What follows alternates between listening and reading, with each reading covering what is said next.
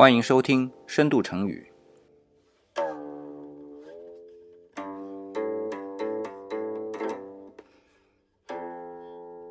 我是李想。我们今天啊，来分享第十八个成语了，叫做什么呢？叫“宁心儿”。三个字啊，对啊，就是三个字。这是一个三字成语。但是呢，同样啊是命题作文，那个字呢就是心啊，也是我们线下分享群的小伙伴给的啊。之所以跟大家分享这个三字成语啊，其中的一个目的呢，就是想告诉大家，成语不只是四字或者四字以上的，也有三个字的。不过两个字的好像就没有了啊。三个字的，比如说什么擎天柱啊、执牛耳啊，包括这个宁心儿啊，都是三字成语。所以给大家一个概念，就是成语啊，就类似封装的啊黑匣子，就是说这个成语所涵盖的一个故事、一个内容是非常广的，然后把它封装在三个字啊、四个字啊、五个字啊，或者比如说十个字啊这种短小的字里边，然后呢能够表达比较多的意思。其实就是这样，那么所以三字成语也是进行了一个封装。那封装的是什么呢？这故事啊，待会儿说。但是这个故事的主人公啊，很有意思。目前我看到的啊，负面的评价呢比较多啊。当然他自己也是一位名士啊，但是名士是负面评价，哎，大家有个概念啊。名士不代表就一定是正面评价的。但是呢，理想有自己的一种理解。那么具体怎么说呢？那么我们呢就从这个故事开始说起啊。那么这个故事的主人公呢就叫王岩，他呢出生啊是在西晋的大家族王氏，也叫琅琊王氏。那么一听啊就知道这王氏是不是王羲之、王献之他们家呀？因为当时西晋嘛，王氏好好像这一支最厉害，对吧？没错，就是这一支。然后呢，如果按辈分来算的话啊，是王羲之的爸爸的堂兄弟。好了，这讲到他的出生啊，绝对是大族。我们记得一首诗啊，叫“旧时王谢堂前燕，飞入寻常百姓家”。那个王氏和谢氏，像谢安他们家，对吧？王呢，就是像王羲之、王献之他们家，这都是。当时的名门望族还比较贵族啊，望族。好了，这出身是非常好的啊。那么光有出身还不算，这王衍啊，长相还相当好，用现在的话说是颜值担当啊，特别招女孩子喜欢啊。这个呢，从记载当中啊是能看到他长大之后特别招女孩子喜欢，但是从理想的分析来说。很有可能是他气质好，未必是颜值高，对吧？我们现在也看到有些人，哎，这很吸引你的，其实是他的气质好。你真说他的长相有多好呢？也未必。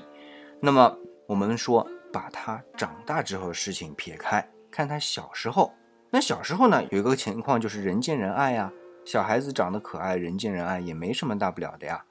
但是呢，我们可以看到啊。在王衍大概十几岁的时候，啊，这个时候他已经是显得比较老成了。往往这个时候啊，是不太招人待见的。就是按理这个年纪呢，啊，比较天真烂漫，哎，人家觉得不错。那你你十几岁，但长相还没成熟，然后你倒显得很老成，一般不招人待见，对吧？但是这个时候，如果还能够让人家显得，嗯，这孩子是长得俊啊，用 用华北口音的话啊，说这孩子是俊，那说明这颜值真的是不错。那王岩呢，就是这样。好了啊，现在出身、颜值这都有了，还不算，王岩呢还特聪明，有多聪明呢？一般就说啊，他从小就能熟读诗书。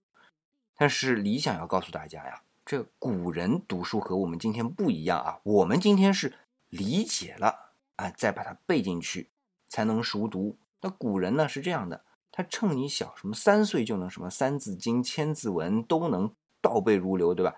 他们就是这思路，就是你小的时候先别管那么多，你理解不了不要紧，但是你小的时候记忆力好，对吧？就趁你记忆力好的时候全给我背了，然后怎么理解啊？用你一辈子慢慢去理解，你时不时的从心里就冒出一句话来，你做什么事情做的这中间的感受，哎，你就有体会了。这个就是古人对于经典的一种学习方法。那你说从小就能熟读经典，那没什么呀，只要读书人，各个孩子都这样，而且他们是大家族，对吧？从小都是这样培养的，这没什么大不了。但是王衍难就难在，他从小是理解了背的。或者说他先背了，但是他很小就能开始理解了，这就不容易。而且还有一点就是，人家学的都是什么呢？儒家思想，对吧？你别忘了啊，魏晋南北朝可是汉朝之后啊，汉朝就是独尊儒术了，对吧？可是咱们这位王岩，他除了儒家经典都了如指掌之外，还对老庄哲学、黄老思想。有所了解，你要知道这个其实比儒家思想理解起来要难得多，因为他哲学思辨的东西很多啊，这就能说明这孩子聪明，或者这位长大之后聪明。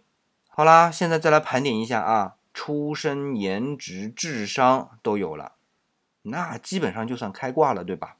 别介，我再告诉你还有什么，这人性格非常平稳。这里呢。有个小故事跟大家说一下，就是他老爸不是说王毅吗？也是当大官，他们王家人嘛，当大官是很正常的啊。那有一份文书呢，就要交给当时的政治领袖兼文学领袖，叫什么呢？杨胡，那就是打报告嘛。那么他老爹呢不高兴去，他就委托王岩啊去，顺便呢就讲述一下我这一份报告里面大概什么内容。那王岩呢，就去到杨湖那里，啪啪啪啪啪把内容全部讲好，然后很懂礼仪的把这份报告给递上去了。好，杨湖就非常惊讶，他说：“这么小的孩子，思路那么清楚，把内容讲得那么好，而且最重要的是，我这样的一个名声啊，他看到我一点都不怵。哎，这很重要啊！看到这种大场面，或者看到大领导人心里很平稳，这很难的，心理素质很高啊！记住，心理素质很高啊！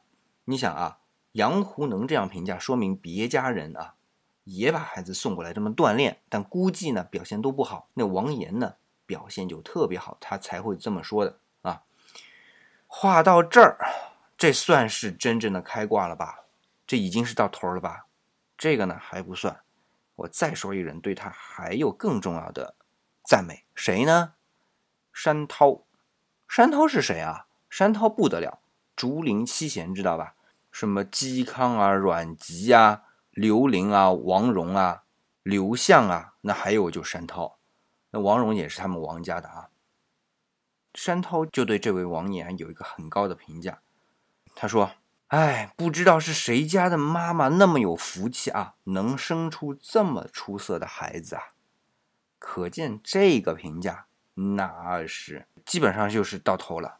所以呢，这王岩啊，他。年轻的时候，应该是开局非常好的啊。我们说不能输在起跑线上。我估计按现在的标准，王岩出生的时候都已经跨一步就能到终点了。那么他的人生结局到底好不好呢？这么说吧，还算行吧。至少他没被人用刀杀死。这个事儿怎么说呢？是这样的，石勒大家都知道吧？这是后赵政权的皇帝啊。这后赵呢？其实政权的时间呢比较短，但是石勒出名就出名在他是中国唯一一位乞丐皇帝，所以这个人呢也是很有作为的，是羯族人啊。但是这人还还非常有想法。不过杀王岩的时候他还没有称帝啊。那么当时呢，石勒还是刘汉，就是后汉了，我们说的一个将军啊，他呢进攻。西晋，那么在进攻的过程当中，啊，西晋的主帅生病死了，然后呢，大家就一致推举王延作为部队的主帅。那结果跟石勒打，王延是什么文官，对吧？他算是名士，在这种清谈方面是很厉害的啊。竹林七贤能看得上的人，清谈一定不错。呃，又是讲老庄哲学的，对吧？这个哲学思想是可以，但是让他打仗不行啊，所以就打输了。打输之后呢，推脱责任。他呢推脱责任，石勒但是还是很器重他，直到他劝石勒自己称帝，这石勒就火了，说：“你哎，怎么有这样的人啊？自己打败仗啊，西晋好坏算个正当的政权啊，打败仗还怂恿我这种人当皇帝，什么人？但是呢，又不敢杀他，因为什么？王延这时候已经名气太响了，你说要是……”你把他杀了，那基本上你这辈子就别混了，到哪都要和人家树敌。那么怎么办呢？他想，得我呢，趁他睡觉的时候，偷偷的啊，派人把他那个住的房子的墙给推倒，把他给压死。说起来是一个事故，对吧？跟我就没关系。所以王衍就这么死的。到这儿呢，这故事呢就结束了。这里啊，咱们先点个题啊，就是山涛对于王岩的那个感慨说。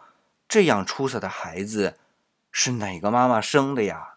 这句话用的就是这三个字“宁心儿”，所以这“宁心儿”就是指这样出色的孩子啊。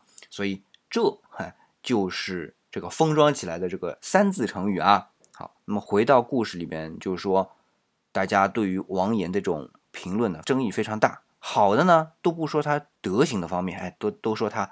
文学或者清谈方面啊是是很厉害的，或者说是思辨方面，哎，这都不去说他。那不好的呢，就拿这种他推脱责任啊，还劝啊敌方的阵营的大将去当皇帝啊这样的一种说法。但是啊，我们要知道，其实王延当上宰相啊，他其实那个时候已经当宰相，当上宰相是不情不愿的，是他没办法，他不是颜值高吗？人家看上他，非得跟他结婚。然后呢，就是这个外戚啊什么的，因为他又是王氏家族，这个家庭背景又好，对吧？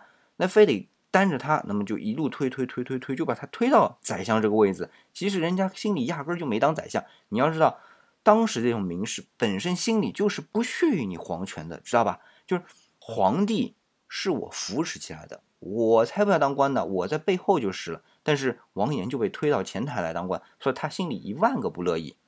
那么其次呢，他学的是什么老庄思想啊？那什么出世的根本就不是入世，他压根儿就不想当官。而且，我觉得最重要一点就是，我不知道大家还记不记得我在亲子批体这一个成语的时候讲到杨雄，对吧？他就是一直当个小官儿，就是国家图书馆的校对员。那人家问他为什么你要当校对员，他说时局不对。像我这样的读书人不应该去当大官儿，像这种不好的人，我去当大官就是助纣为虐，所以我不要当官儿。那王延也是这样的，再加上以王延这样的家族，他们都可以推谁做皇帝就能推谁做皇帝，所以魏晋南北朝的时候那么多皇帝可以轮流做，为什么？就是这些大家族在背后去推，对他来说无所谓，而且。真正的国家管理其实是在他们这些大家族手里，而不是在皇帝手里。这些政权都得求爷爷告奶奶，向着他们这些名门望族的，所以这根本就不是事儿。所以对于王衍来说，没有什么推脱责任。你首先他也不想担着责任，其次他家里人大把在朝廷里边，或者对于当时朝廷能够做决定，要我这样一个立志于。在政治格局以外的人，干嘛非得让我这样啊？硬推推我上去吧。但是有啥事儿我都躲。对不起，我没空跟你们玩这些。你是把我当个吉祥物一样的放在这个位置，是说明我们家族的地位，而不是让我真正发挥作用。真正发挥作用是你们这些幕后的人，所以我无所谓。再加上我不屑于你这些政治现在肮脏的人为伍，我干嘛？是吧？我就要清谈。所以。你说他是推脱责任吧？他有啥责任可推脱？他们王家有的是人能够担责任，他们谢家有的是人担责任。到后来，谢安、谈笑之间不就是打了胜仗了吗？你看，这就是这样的一种当时的社会背景。所以，我们不要只拿儒家的思想去评价人家当时魏晋南北朝的这种思想，这压根儿行不通。好了。这也是我个人的一种理解啊。那既然我们讲宁心儿是很厉害的孩子嘛，还讲到妈妈。那么我今天呢，跟大家分享的一个画作是一个妈妈的素描啊，给他画的呢，就是他的儿子丢了。他呢所处在的时间是文艺复兴时期。我们说文艺复兴时期就是三杰嘛，达芬奇、米开朗基罗、拉斐尔，那是南方的啊，特别是佛罗伦萨的，对吧？还有是人家提枪，提枪是人家威尼斯画派的啊，这都是南方。那么相对南方还有北方，对吧？北方就是什么呢？当时的神罗啊，神圣罗马帝国，很多的资料都说他是德国人啊，德国画家是神罗，后来发展到德国，而且。当时也算是德意志，但是当时没有德国这个国家，所以要按当时的算国籍吧来分的话，人家是神罗神圣罗马帝国的。那么具体的位置呢，就是纽伦堡，那么的确也在今天的德国啊。但是它的作用，我觉得跟达芬奇可以齐名啊，这就是我的一个认为啊。为什么他的画我们可以看到啊，光这一幅素描。就已经非常的完美啊！但其实他最完美的素描作品是对他哥哥的一双手，所以找丢了的画作的时候，最多能看到的是一双叫祈祷的手，这是丢了的素描作品当中最优秀的一幅。但是他画他妈妈的这一幅也是非常的优秀啊！文艺复兴时期，那可是刚刚开始，而且他的年纪基本上和米开朗基罗差不多吧，就是只比达芬奇小二十来岁嘛。好。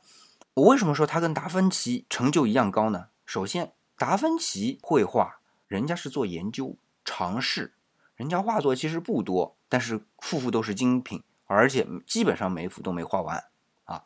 丢了呢，画了大量的画作，而且人家还是版画家，还是木版画家，所以他对于美术的创作其实涉猎非常广的，这个就不去说他了。其次，他还在解剖学。美学理论，这都是有书的啊，他自己有书的。还有呢，像建筑学，甚至数学上都有很多的研究，这是手稿。所以人家整理了他的这些东西出来，就是觉得哇，这真是惊为天人啊！而且我们去看丢了这些画作，当然丢了是向南方学习过啊，就是向佛罗伦萨这边去学习过，但是他又独立的在北方啊，自己形成了自己的一套绘画的体系。这里理想的特别要补充一点啊，就是我们总觉得绘画这件事情是很感性的，对吧？但是我告诉你，不管是丢了还是达芬奇，其实还有一个画家，我下次名字忘记了，这都是非常理性的画家。当时这种透视法是怎么做的呢？计算出来的，这条线在这个空间里边，用我这个视觉看，投射到一个平面上是多少的长度，至少都是用三角函数计算出来。然后才在画作上去描绘出来的。所以，我们今天看啊，像达芬奇啊，丢了那种，对绘画的时候，其实旁边一边在算。那时候还没什么计算机啊，全都是在算。三角函数在当时其实是很难计算的啊，算出来。所以，为什么他其实对于建筑学还有很深的研究？哎，就是因为他对于建建筑本身要绘画、要描述在他的这个画作上也是非常重要的。反正我跟你说，这个绘画。基本上，在他们这里是感性和理性的结合，啊，那么在这之前啊，像希腊什么都知道了啊，远大近小，然后不同的角度这个会有变化，他们叫什么呢？叫缩短法。但是这个缩短法它没有办法计算，当时还没想到怎么计算。那么后来到了文艺复兴时期，才进行了这种计算。应该希腊有，因为希腊其实有很逼真的绘画，只是。绘画嘛，经过了那么千来年，经过了黑暗的中世纪，再传到文艺复兴时期，可能就已经看不到了。我们今天只看到一幅画是希腊时期的画，但是透视效果并不明显啊。但是从文献上是能够看到大量的就是以假乱真的画作的。那这个我们就不去说它了啊。那你看啊，丢了这么出色的一个人物啊，他又对他的妈妈啊非常的感恩吧，这是对他。这幅素描是他妈妈去世前三个月画的一幅画。对于我们来说啊，对着这位妈妈，可能还真得要说出那三个字：“宁心儿，怎么会有那么好的一位孩子啊？”好了，我嘚吧嘚啊，今天讲的很长，就把“宁心儿”这个三字成语，以及我想到可以跟大家分享的这个西方的一个画作和丢了这个背景，大概说了一下。那么。我总结一下啊，大概就这两点。第一个呢，宁心儿是三字成语，是用来感叹像王岩或者像丢了那样优秀的孩子的啊。其次呢，像丢了啊，他是文艺复兴时期的成就非常高的画家，而且他可以和达芬奇啊、米开朗基罗呀、拉斐尔齐名的这种画家。但是他是北方的，而且最重要的是，他们生活的这种艺术氛围啊、环境。其实远比佛罗伦萨的这三位要差得多，但是创作出一样伟大的作品。好了，这就是今天跟大家嘚不嘚的内容啊。那别忘记了，现在已经到了七月份，我们饭团里的华丽古典巴洛克呢，正式已经开课了。我就不做语音了啊，这是一个收费的内容，大家呢可以关注理想主义公众微信号，然后呢来到下面菜单里。是有接口的啊，那么我在这里也就不多说，大家感兴趣自然会来看。那还有呢，就是我们线下的课啊，还有呢，就是我们线下课啊，周五的还是继续的啊。大家如果愿意跟理想更多互动呢，那就加入我们的群里。呃，另外啊，从今天开始，理想就面向大家再来征求字，大家觉得有哪些字可以让理想组成成语，跟大家分享的？就在下面留言，各个平台上面的留言区留言，理想都看得到。然后理想也会斟酌一下，水平有限嘛，对吧？啊，斟酌一下，选一些字跟大家来分享、来交流，好吧？那今天的分享呢，暂时就到这里，我们下期再见。